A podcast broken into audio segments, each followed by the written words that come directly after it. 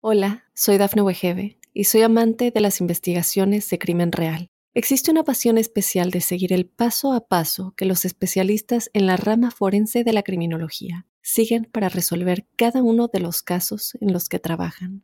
Si tú, como yo, eres una de las personas que encuentran fascinante escuchar este tipo de investigaciones, te invito a escuchar el podcast Trazos Criminales con la experta en perfilación criminal, Laura Quiñones Orquiza, en tu plataforma de audio favorita. Óyenos audio. Drogas, dinero y mujeres. Conoce las historias de los jefes de cárteles más poderosos basados en hechos y testimonios reales. Mundo Narco. Recorre la vida de los grandes líderes de la mafia. Descubre las causas que los motivaron a volverse delincuentes, cometer sus crímenes, tejer una red de complicidades alrededor del mundo y amasar grandes fortunas gracias a la venta de drogas y otros delitos. ¿Estás listo para entrar al mundo narco? Prepárate para un viaje a las entrañas del crimen organizado. Mundo Narco. Bienvenidas y bienvenidos a Mundo Narco, un espacio donde recorreremos la vida de los grandes líderes de la mafia, las causas que los motivaron a volverse delincuentes, cometer sus crímenes, tejer una red de complicidades alrededor del mundo y amasar grandes fortunas gracias a la venta de drogas y otros delitos. Este es un viaje, como saben, a las entrañas del crimen organizado. Y como cada episodio me complace presentar a mi colega y amigo Jesús Lemus Barajas, periodista mexicano y autor de varios libros acerca de narcotráfico y sus nexos con la clase política y empresarial de México. Un episodio más, mi querido Jesús, ¿cómo estás? Buen día, buena noche, buena tarde. José Luis, te saludo con mucho cariño, como siempre. Gracias por esta posibilidad de compartir estas historias de los secretos de la mafia contigo y con nuestra audiencia. Yo contento, muy feliz, por supuesto, porque hoy vamos a tocar un gran tema. Un gran tema, hemos hablado pues ya de varios narcotraficantes mexicanos, hemos, eh, nos hemos enfocado en algunos eh, hombres, es decir, varones, y en los dos últimos episodios hablamos sobre Emma Coronel Aispuro, la actual pareja sentimental de Joaquín El Chapo Guzmán, y en este episodio, el 14, si no tengo por ahí mal el número, eh, vamos a hablar de Clara Elena Laborina Archuleta, también conocida como la señora u Osiris, así le decían, y ahora solo queda nada más el recuerdo de sus días de gloria como reina de belleza. Eh, y ahora pues mira las paredes de concreto, mi querido Jesús, que rodean su celda en ese centro de readaptación social femenil número 16 en Coatlán del Río, en Morelos, me parece. Entonces, una mujer interesante, una mujer que tomó el liderazgo de uno de los carteles en ese momento eh, de los años 2000, 2006, 2010, pues bastante duros, ¿no? El cártel de los Beltrán Leiva. Claro que sí, fíjate que yo, yo, yo considero que eh, la señora Clara Elena Laborín Achuleta es eh, el ícono de las mujeres dentro del narcotráfico. Creo que es la principal representante de cómo una mujer llega dentro de las a las cúpulas del narcotráfico, cómo se empodera y cómo llega a tener en algún momento el control de organizaciones criminales tan importantes como fue la del cártel de los Beltrán Leiva. Y es interesante observar cómo Clara Elena Laborín eh, se, se monta en el negocio de las drogas cuando su vida, bueno, la conocemos todos porque la señora Laborín Archulieta fue fue reina de belleza, que es casi un signo muy distintivo de las esposas de los grandes narcotraficantes. Casi todas han sido reinas de la belleza, son mujeres muy guapas, eh, que finalmente, finalmente destacaron en su sociedad pues por su belleza física, pero aparte de esto, una gran inteligencia de estas, de estas mujeres. Y te digo, el caso de Clara Elena, que como tú bien dices, se encuentra recluida en la cárcel de, de Coatlán del Río, allá en Morelos, desde el 15 de septiembre, si mal no recuerdo, del 2016.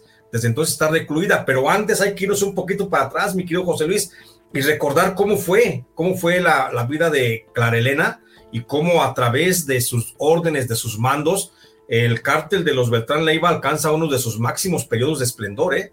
ya cuando estaba prácticamente sin el control de los verdaderos hermanos, porque hay que recordar que para entonces Alfredo Beltrán ya estaba preso, que Héctor Beltrán, el, el esposo de Clara Elena, había sido, había muerto dentro de la prisión de, Almoloya de Juárez y que también Arturo Beltrán Leiva también ya había eh, había, sucumbido. Entonces, hay que, hay que considerar que ya no había varones dentro de los Beltrán Leiva y ella, la señora Laborina Archulieta, la verdad es la que se logra el control.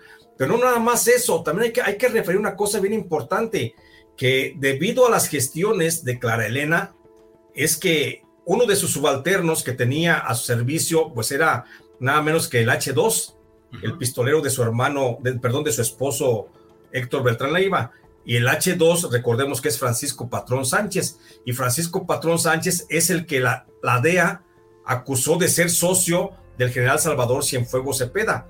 Es decir, Clara Elena fue la autora intelectual de las relaciones narcoestado en el gobierno de Felipe, perdón, de Enrique Peña Nieto, al menos entre el 2014 y el 2016, que es cuando yo considero que fue uno de los máximos esplendores también del cártel de los Beltrán. Mira, hay, algo bien interesante que comentas, me parece buenísima eh, eh, y pues muy clara siempre los, los que nos brindas, mi querido Jesús. Me voy a ir un poquito atrás, nada más para darle contexto a la gente de Mundo Now que nos está escuchando eh, a través de las diferentes plataformas en las que estamos. la señora nació, estamos hablando de, de, Clara Elena, la Bolina Chuleta, nació el 19 de febrero de 1964. Esto fue en Aguaprieta, en Sonora. Y a ver, según los datos de la Oficina de Control de Bienes Extranjeros del Departamento del Tesoro de Estados Unidos, ella fue añadida a estas listas de búsqueda en el año 2000. Eh, durante su juventud, lo que decías muy bien, y en los dos episodios pasados hablamos de Emma Coronel, que fue esta reina de belleza en Canelas, Durango. Bueno, en el caso de Clara, Elena perdón, Laborín, eh, ella fue coronada como la más bella de su estado al ganar el concurso de Miss Sonora. Esto es muy importante, bien lo decía mi querido Jesús, muchas de las mujeres están eh, pues inmersas en el mundo del narcotráfico y que se hacen pareja de estos grandes capos, pues tienen eh, como claro, clara característica, aunque no requisito como tal, pues esta belleza exuberante, pues Laborín la tenía. Fíjate que aquí decían, mi querido Jesús, que Laborín siempre fue una mujer aspiracional, procuraba que siempre se dijera de ella que era una sonorense con dinero y eso quería darse a conocer. Tú recordarás también, dando ese antecedente, porque me parece muy interesante la vida de esta mujer, que en los años 90 se asoció con este ex conductor de televisión y representante, representante artístico eh, de nombre Guillermo Francisco Caña Pradal, eh, quien fue detenido en 2010 justo por lavado de dinero,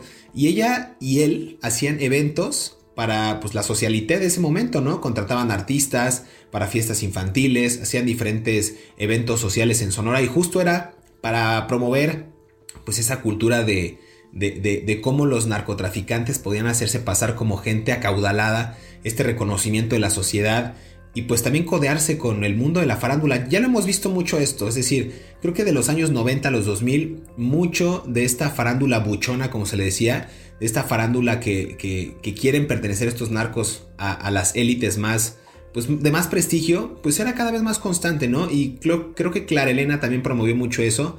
Y, y me parece que de los círculos más allegados del narcotráfico al, mundo del espectáculo, por ejemplo, fueron los Beltrán Leiva, ¿no? Por ahí decían inclusive que tenían eh, pues, pues, mucho contacto con, con, gente, actrices y actores de Televisa.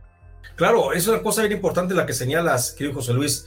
El hecho de que Clara Elena haya estado, como tú dices, en un mundo aspiracional, donde siempre su intención fue escalar pues, los niveles sociales que había que subir para llegar a, a, los, a la cúspide que ella pretendía, no hay que olvidar, Clara Elena tiene una formación académica importante. Ella fue a la universidad, ¿eh? Y ella estudió ciencias de la comunicación.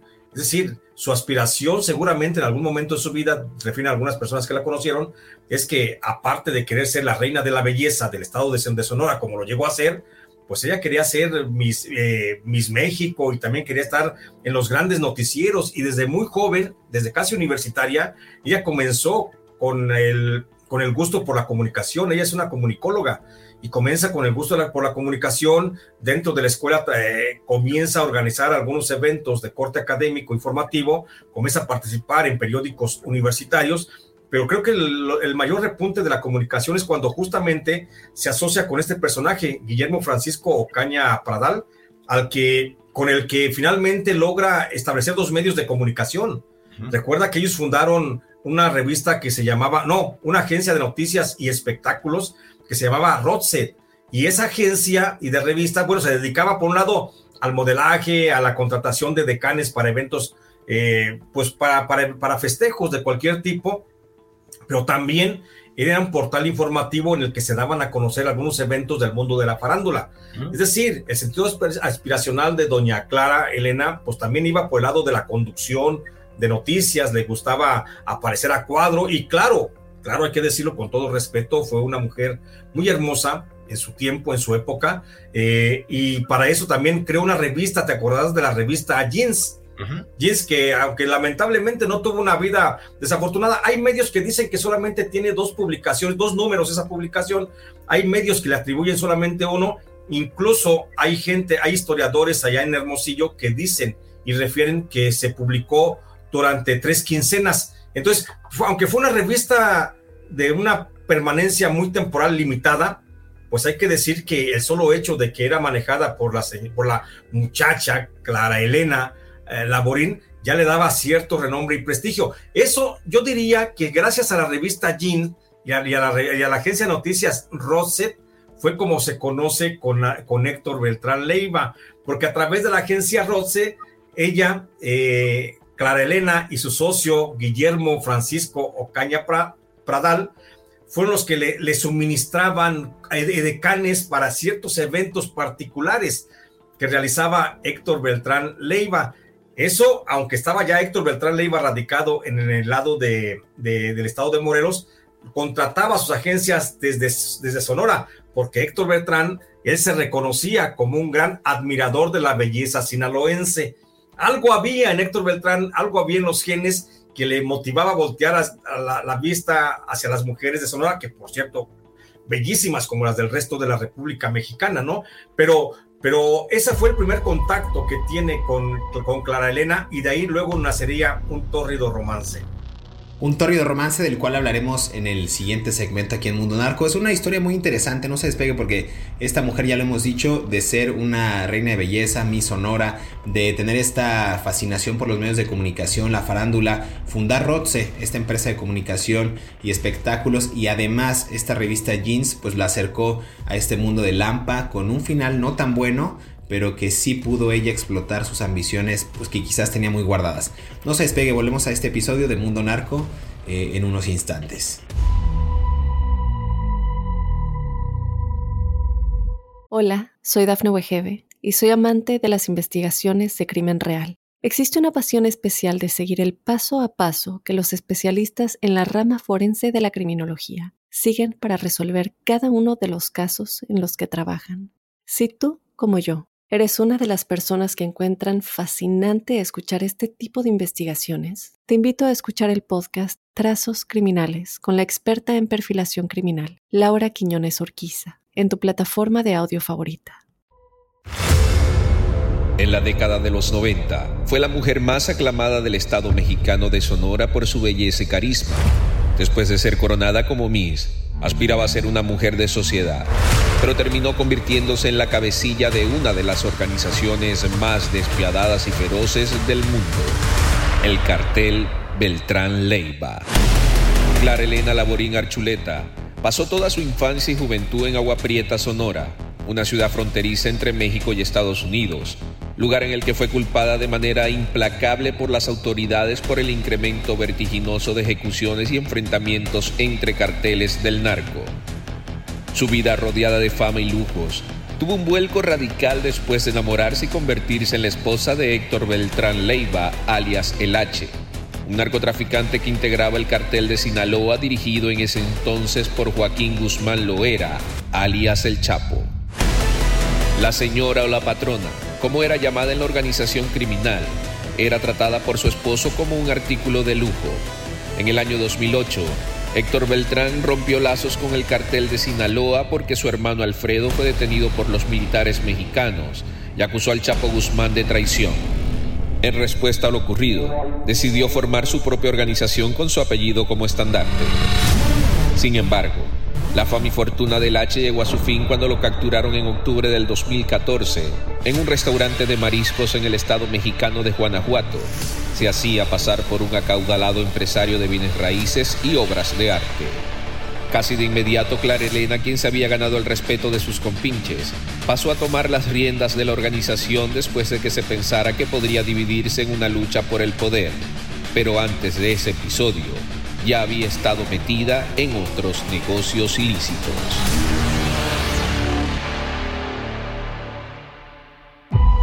Regresamos a Mundo Narco, estamos conversando acerca de Clara Elena Laborín Archuleta, esta mujer que ya decíamos antes de irnos a esta primera pausa, pues, eh, pues mi Sonora, una mujer en su tiempo bastante guapa, como decimos en México, bastante agraciada físicamente, una mujer que también tenía pues este gusto y esta afición por los medios de comunicación, funda una empresa Rotse más adelante eh, de noticias y espectáculos y después una revista igual de este corte de entretenimiento quizás de socialité llamada Jeans que tuvo una pues una periodicidad pues eh, me parece que era semanal o quincenal, pero de muy breve duración en el mercado.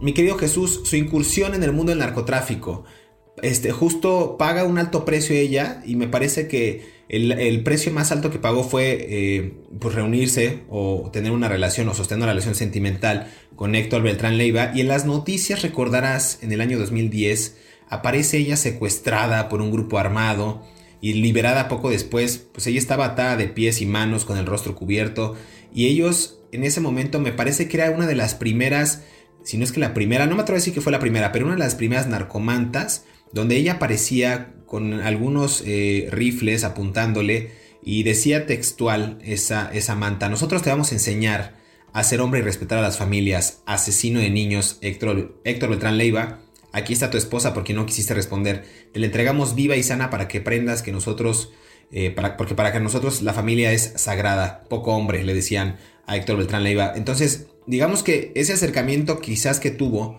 yo creo que ella no pensó los alcances ni la dimensión eh, que en ese momento se vivía. Estamos hablando del año 2010, en esta cruenta batalla contra el narcotráfico por parte del Estado mexicano emprendida por el expresidente Felipe Calderón. Digamos que un cúmulo de cosas pasan y ella se encuentra inmersa en uno de los episodios más álgidos de la historia mexicana, mi querido Jesús. Sí, sí, bueno, este, este capítulo que refieres ya es cuando eh, prácticamente es, es, el, es el segundo, es la segunda amando del cártel de los, Beltrán, pero antes habría que retroceder un poquito para, para darle un poco de contexto a este, a este tema que dices. Hay que recordar que hacia, hacia, hacia principios del 2000 eh, se dio una, una lucha pero violentísima entre el cártel de los Beltrán Leiva contra el cártel de este señor de, Nacho Coronel por el control de la zona de Guadalajara.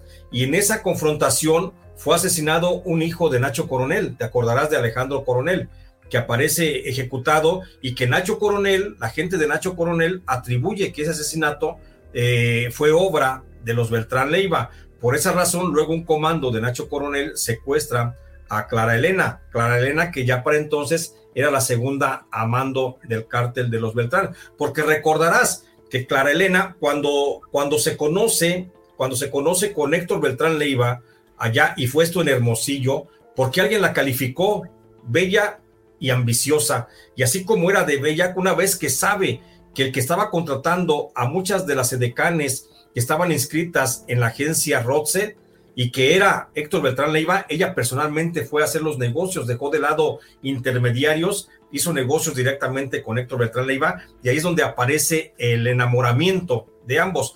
Cuando se unen, finalmente se van, eh, Héctor Beltrán Leiva se la lleva de, la región de, de Hermosillo, donde se encontraba en aquel tiempo Clara Elena, y se van a vivir hacia el estado de Morelos. Y en Morelos es cuando vienen alguna sucesión de hechos en las que, bueno, primero es asesinado Héctor Beltrán, perdón, es, es detenido primero este, Alfredo Beltrán, después es asesinado Arturo Beltrán el Barbas, y luego el propio, su propio esposo Héctor Beltrán se es detenido y es encarcelado. Recordemos que a Héctor Beltrán lo detienen en octubre del 2014.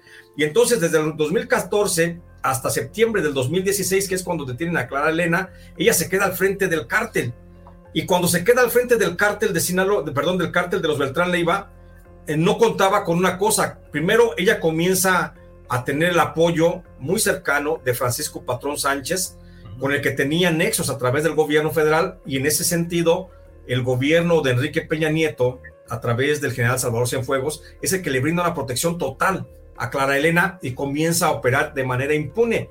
Pero para esto no hay que olvidar que dentro del cártel se estaba gestando también una, una venganza. El hijo de Alfredo Beltrán Leiva, es decir, Alfredo Beltrán Guzmán, el famoso Mochomito, de quien tú tanto ya has investigado y que conoces perfectamente su radiografía, pues el Mochomito ya estaba también disputándole a Clara Elena el control del cártel de los hermanos, el control porque él, él siente, siempre sintió eh, este Alfredo Beltrán Guzmán, siempre sintió que tenía el derecho de sangre para controlar el imperio de los Beltrán Leiva. Y ahí comienza una guerra fratricida.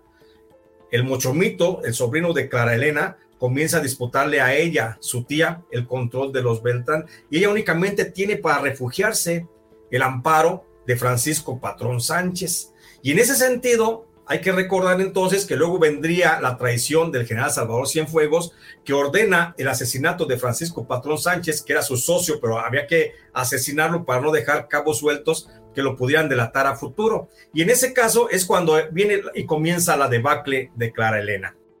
Está bien interesante porque, bueno, esto que, dices y, y, que bien mencionas, justo el debilitamiento del cártel provocó que surgieran diferentes agrupaciones. De ahí hemos dicho en reiteradas ocasiones que cuando el Estado mexicano, el ejército, como le quieran llamar, eh, golpea a un cártel o a captura a su líder, lo único que hace es fragmentarlo y generar estas escisiones, ¿no? Eh, en ese momento surgieron los rojos, los ardillos, inclusive guerreros unidos, que son estos últimos, están vinculados con, el, con este presunto asesinato de los 43 estudiantes de, Ayotzinapa, tú lo sabes perfecto, mi querido Jesús. Por ahí hay un episodio interesante también porque cuando hacen esta disputa que bien mencionas con, con el Mochomito, eh, en algún momento también la señora, como le decían a Clara Elena, pues llegó a dirigir varias células criminales de, de los Beltrán Leiva y también decían que ella intentó pactar una alianza ni más ni menos con Nemesio Ceguera Cervantes, el Mencho en este naciente o creciente, como lo queramos decir, o ascendente cártel Jalisco Nueva Generación. Y esto era justo para hacerse nuevamente el control de una de las zonas que también les preocupaba y que quizás era la zona para vacacionar de, los Beltrán Leiva y que tenían fuerte influencia ahí, que era Acapulco, este puerto paradisíaco en el estado de Guerrero, ¿no? Eh, ella ya no tenía autoridad para dirigirlo tras la captura de Héctor Beltrán Leiva, pero ella insistió en, en pactar, digamos, con el Mencho, pues... a eh, pues recuperar el control de ella. Y recordarás que en esos años pues se recrudeció la guerra contra el narco en Acapulco y era considerado uno de los lugares más violentos. Yo me acuerdo, eh, nada más para dar un breve contexto, que cuando estaba como presidente municipal de Acapulco, eh, Luis Walton Aburto, que me parece que era de Movimiento Ciudadano, pero que era muy allegado al presidente López Obrador, yo en alguna ocasión viajé con él para hacer un reportaje en Acapulco, mi querido Jesús. Y nosotros viajamos eh, por lo menos en cuatro camionetas blindadas eh, en, este puerto y traíamos un helicóptero de la Marina arriba de nosotros, muy cerca de nosotros. Entonces era un momento, estoy hablando por ahí del 2011, 2012. Eh, cuando ya se acercaba justo este sexenio de, Peña Nieto, pero eran los años, ahora sí que el remanente de los años de, Felipe Calderón en, la presidencia, era un momento donde en verdad se sentía la tensión y muchos de estos eh, eh, eh, embates del, crimen organizado pues eran organizados por este, este tipo de personas y, este, y esta organización en ese momento liderada también por Clara Elena. Sí, y hay que recordar y no podemos dejar de lado, mi querido José Luis, el hecho de por qué, por qué se da la detención de Clara Elena, porque a final de cuentas la detención se habla incluso a nivel extraoficial dentro de la Secretaría de Defensa Nacional que fue un acto de perdón del propio general Salvador Cienfuegos porque pudo haberla asesinado, porque Clara Elena sabe perfectamente las relaciones que había entre la Secretaría de la Defensa Nacional de Enrique Peña Nieto a través del general Salvador Cienfuegos Cepeda con el cártel de los Beltrán Leiva a través de Francisco Patrón Sánchez. Ella es la única que sabe en este momento, es la única testigo fiel de las relaciones de narcotráfico entre Estado de Peña Nieto y cártel de los Beltrán Leiva. Y no la asesinó, la detención fue limpia, fue pulcra, fue el comportamiento de un caballero, pienso yo, ante una mujer que estaba ya involucrada en el negocio de las drogas y que no, no, terminó trágicamente su vida, terminó de alguna forma, alguna forma nada más beneficiada con la prisión, y digo de beneficiada porque pudo haber encontrado la muerte. Termina actualmente, está en prisión, tiene un proceso que todavía no alcanza una sentencia condenatoria, pero que le están imputando delitos de delincuencia organizada y fomento al narcotráfico que la podrían mantener casi 40 años en prisión. Fíjate que eso que comentas es muy interesante porque eh, por ahí en ese momento la CEIDO, recordarás esta subprocuraduría especializada en, temas de delincuencia organizada, eh, decían que ella fue detenida eh, en, este, en, este, cateo por efectivos en el municipio de Hermosillo, en Sonora, y decían que ella tenía en posesión de clorhidrato de cocaína, básculas grameras y numerario, ¿no? que era parte de estos instrumentos para poder contabilizar e inclusive eh, fabricar eh, drogas eh, sintéticas. Está interesante pues el caso de Clarelena Laborina Chuleta. Vamos a hacer una pausa en este, en este episodio de Mundo Narco. Me parece fascinante la vida de esta mujer en términos periodísticos, en términos informativos y cómo es que alguien que fue considerado o las mujeres que son consideradas el supuesto sexo débil, pues en todas las áreas profesionales han sabido destacar más en años recientes y en el mundo del AMPA, pues vimos que hasta una mujer tuvo el control de una de las organizaciones pues, más pujantes de, este, de, la delincuencia organizada, mi querido Jesús. Déjame hacer una pausa y regresamos aquí a Mundo Narco.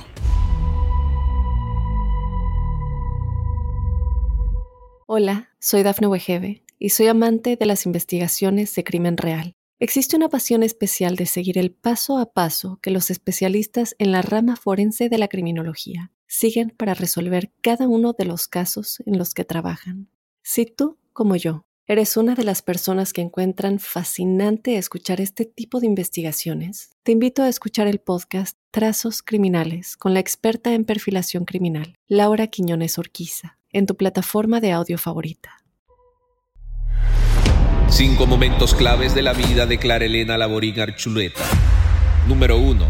Tras la captura de su esposo identificado por las autoridades como el H, Clara Elena se convirtió en la líder de un territorio de transiego de drogas que abarcaba Sinaloa, Nayarit, Distrito Federal, Morelos, México, Guerrero y Quintana Roo, y que los Beltrán Leiva se disputaban con el cartel de Sinaloa.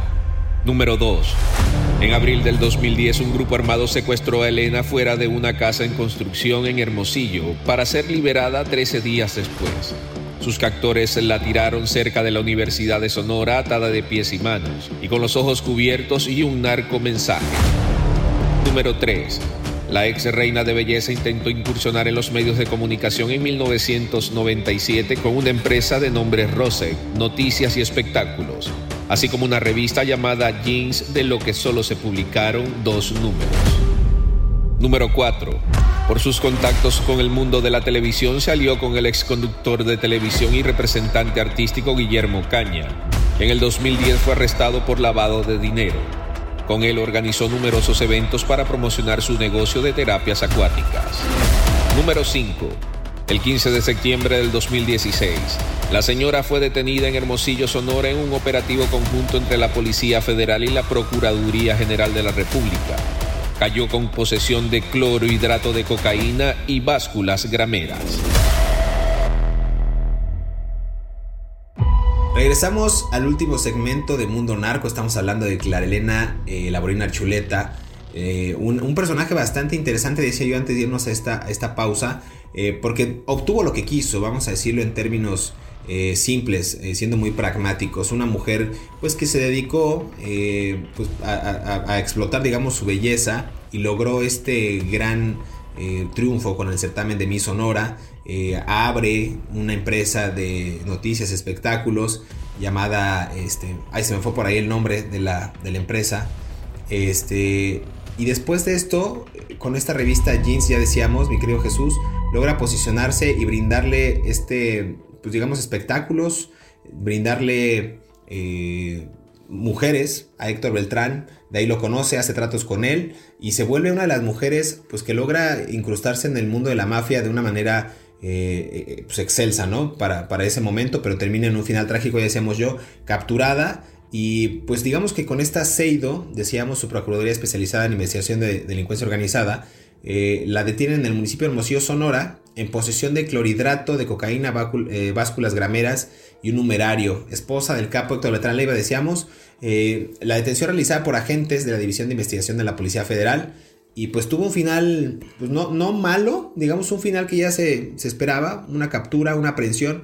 Y, y, bien decías tú, y me gustaría ahondar en este punto, que de alguna manera el general Salvador Cienfuegos, es una versión que estamos quizás planteando, pues le perdona la vida a esta mujer, quizás al saber muchos de los tejes y manejes entre esta relación que ella creó narcoestado. Así es, José Luis, eh, ahí debemos de considerar justamente esa posición que dices tú de, del general Salvador Cienfuegos Cepeda, que se porta como un caballero con, con la señora Clara Elena, a la que le perdona la vida y que la refunde más bien en la cárcel, cuando bien pudo haber terminado asesinada porque tú dices, y lo dices bien, eh, ella conocía, ella conoce a fondo cuáles fueron las eh, conexiones entre Francisco Patrón Sánchez, que era el subalterno de la señora Clara Elena, con el general Salvador Cienfuegos Cepeda, que le brindaba protección al cártel de los Beltrán Leiva. Sin duda alguna, pero yo creo que antes de terminar este, este capítulo, que a mí se me hace muy, muy emocionante por el hecho de hablar de, de una mujer que se posiciona dentro del cártel de las drogas y que llega a ser una gran emperatriz de las drogas en México, pues es que hay que referir también la forma en la que se condujo Clara Elena, que ella le dio lucha frontal a su sobrino eh, Alfredo Beltrán Guzmán, el famoso Mochomito, el hijo de Alfredo Beltrán Leiva. Le da, le da pelea porque los dos comienzan a disputar por el control del cártel de los Beltrán. Hay que recordar una cosa, mira, hay, nada más hay que poner el antecedente. El cártel de los Beltrán Leiva, cuando fue el poderío del control del Barbas de Arturo Beltrán Leiva y del H de Héctor Beltrán Leiva y del Mochomo de Alfredo Beltrán Leiva, cuando trabajaban en conjunto, que todavía eran parte y socios del cártel de Sinaloa en aquella organización conocida como la gerencia, te habrás de recordar, que ya le hemos platicado aquí, bueno, en ese tiempo se estima que esta, esta organización criminal llegó a tener ingresos, bueno, una acumulación de dinero por el tráfico de drogas superior a los, 15, a los 11 mil, 11 mil millones de dólares. Dinero que se acumuló, se, se distribuyó y está, está oculto de alguna forma en algunas partes. Y cuando muere Alfredo, cuando, cuando detienen a Alfredo, cuando muere Héctor y cuando asesinan a Arturo, a los tres hermanos que quedan anulados, Clara Elena se quedó en control de esos activos, de esa cantidad de dinero, de esos 11 mil millones de dólares. Y ella le ofreció a, Alfredo Beltrán Guzmán, el mochomito, su sobrino, para que cesara la guerra y la disputa donde se empezaron a matar en, dentro del mismo cártel, le ofreció el 50% de aquellos ingresos, de, de aquel tesoro, aquel dinero que, que, tenía el cártel de los Beltrán, y que no es nada más un mito urbano, ¿eh? Esto está, por supuesto, conocido en la unidad de inteligencia financiera, estos activos que tenía esta, esta empresa de los Beltrán Leiva, le ofrece la mitad, pero el Mochomito se niega a aceptar ese dinero y él va por todo. Y es cuando comienza la guerra, pero fuerte. De hecho, el Mochomito, Alfredo Beltrán Guzmán, es el que pone la ubicación geográfica exacta de Clara Elena para que las fuerzas de la Secretaría de la Defensa Nacional del general Salvador Cienfuegos, que ya andaban tras de ella, fueran y la detuvieran y la llevaran a prisión. Ahí, eso es lo que hace, esa es la jugada que hace el Mochomito para quedarse con el control. Luego, muchos de los grupos, como tú ya decías hace, hace un, en, el, en, el, corte pasado, muchos de los grupos que pertenecían a la señora Clara Elena, que no quisieron pasarse una vez que el Mochomito tuvo el control del cártel de los Beltrán, son los que dan origen al nacimiento de otras organizaciones criminales, como las que ya mencionaste, como los Guerreros Unidos, los Ardillos y los Rojos, que se establecieron allí. Incluso el cártel independiente de Acapulco también, también pertenecía, también pertenecía a las huestes de Clara Elena, pero que una vez que ella está anulada y es enviada a cárcel, es cuando nadie se quiere pasar con Alfredo Beltrán Guzmán y prefieren crearse organizaciones independientes, con luego sucesos trágicos como el de Yotzinapa, que ya por supuesto en algún momento lo comentaremos. Muy interesante, sí. Recordaremos también, eh, recordamos también, mi querido Jesús, que la Borina Archuleta en su momento también fue considerada como uno de los 50 objetivos prioritarios del gobierno federal en esos años y se le acusaba también pues de esta responsabilidad en actividades de delincuencia organizada y delitos contra la salud. Recordarás también que cuando, cuando la capturan a ella, ella iba en compañía de un sujeto eh, que se identificó como Alan N, alias el Cha. Este era un supuesto también eh, operador financiero del, del cártel de los Beltrán Leiva. Y me parece que este Cha, que era principal enlace con Joaquín Alonso Piedra, este empresario también que fue detenido en Acapulco Guerrero, eh, pues muchos estaban eh, pues en esta zona del fraccionamiento de hornos insurgentes.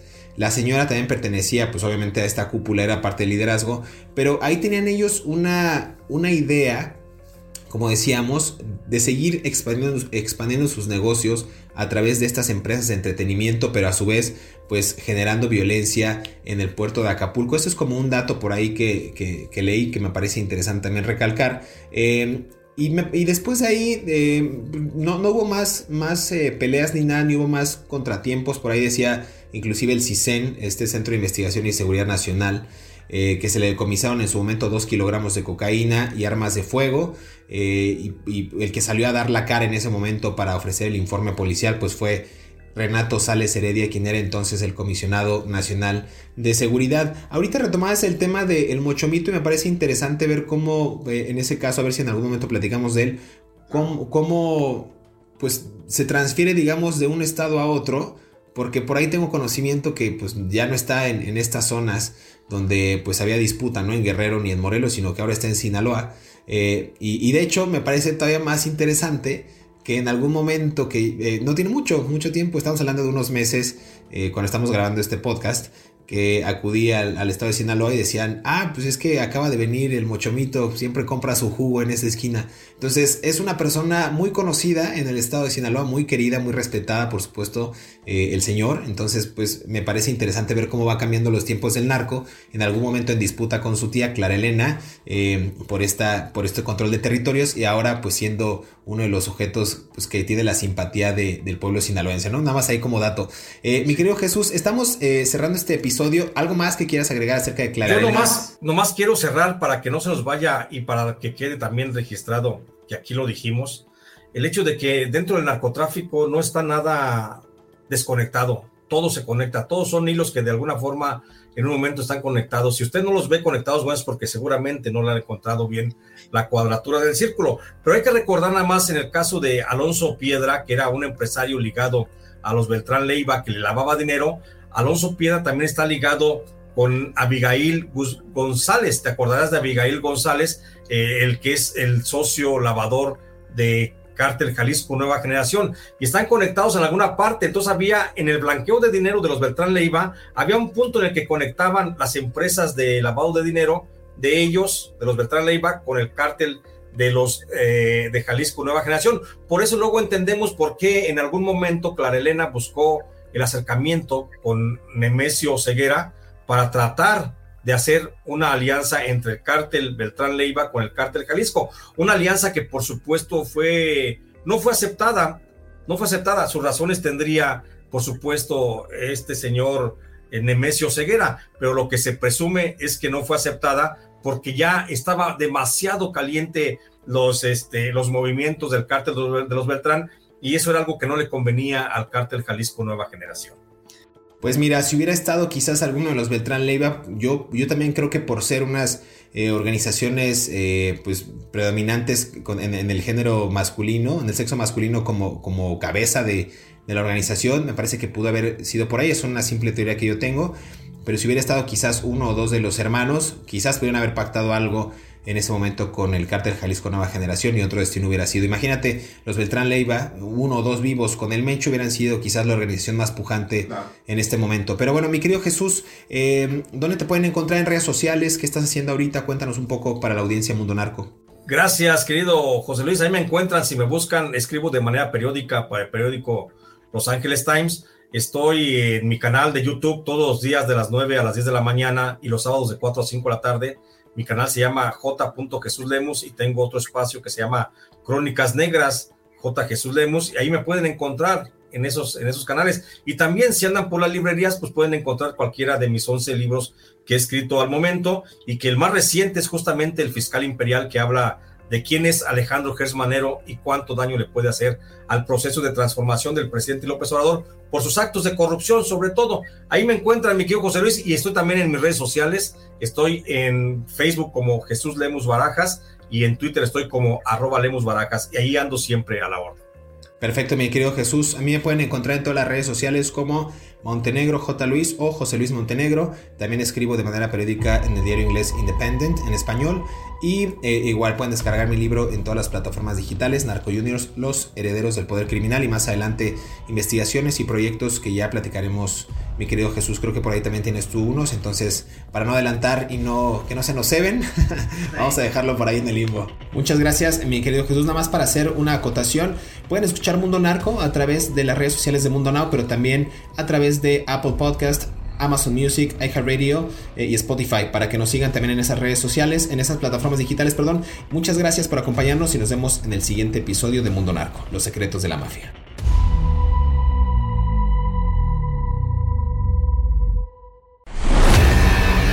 En septiembre del 2016, la buena estrella de Clara Elena se apagó. Autoridades de Sonora reportaron su aprehensión la procesada fue detenida mediante un cateo por efectivos de la División de Investigación de la Policía Federal y del Aceido en posesión de clorhidrato de cocaína, básculas grameras y numerario.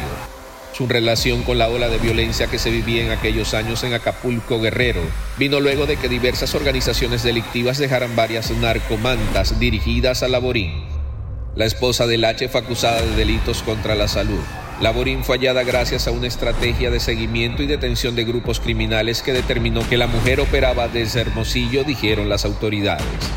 El operativo se efectuó sin emitir un solo disparo de arma de fuego ni tampoco hubo heridos. En aquella demarcación, la señora coordinaba grupos criminales afines que operaban principalmente en Acapulco junto con su principal colaborador y personal de confianza, a quien las autoridades únicamente identificaron con el nombre de Alan. Laborín Archuleta era parte de los 50 objetivos prioritarios en la estrategia de seguridad en el estado de Guerrero. Si te gustó este episodio, active el botón de seguir en la plataforma que nos estés escuchando, ya sea en Spotify, Amazon Music, Apple Podcast o iHeartRadio. Mundo Narco es un producto original de Mundo Now, todos los derechos reservados. Hola, soy Dafne Wegebe y soy amante de las investigaciones de crimen real. Existe una pasión especial de seguir el paso a paso que los especialistas en la rama forense de la criminología siguen para resolver cada uno de los casos en los que trabajan. Si tú, como yo, eres una de las personas que encuentran fascinante escuchar este tipo de investigaciones, te invito a escuchar el podcast Trazos Criminales con la experta en perfilación criminal, Laura Quiñones Orquiza, en tu plataforma de audio favorita.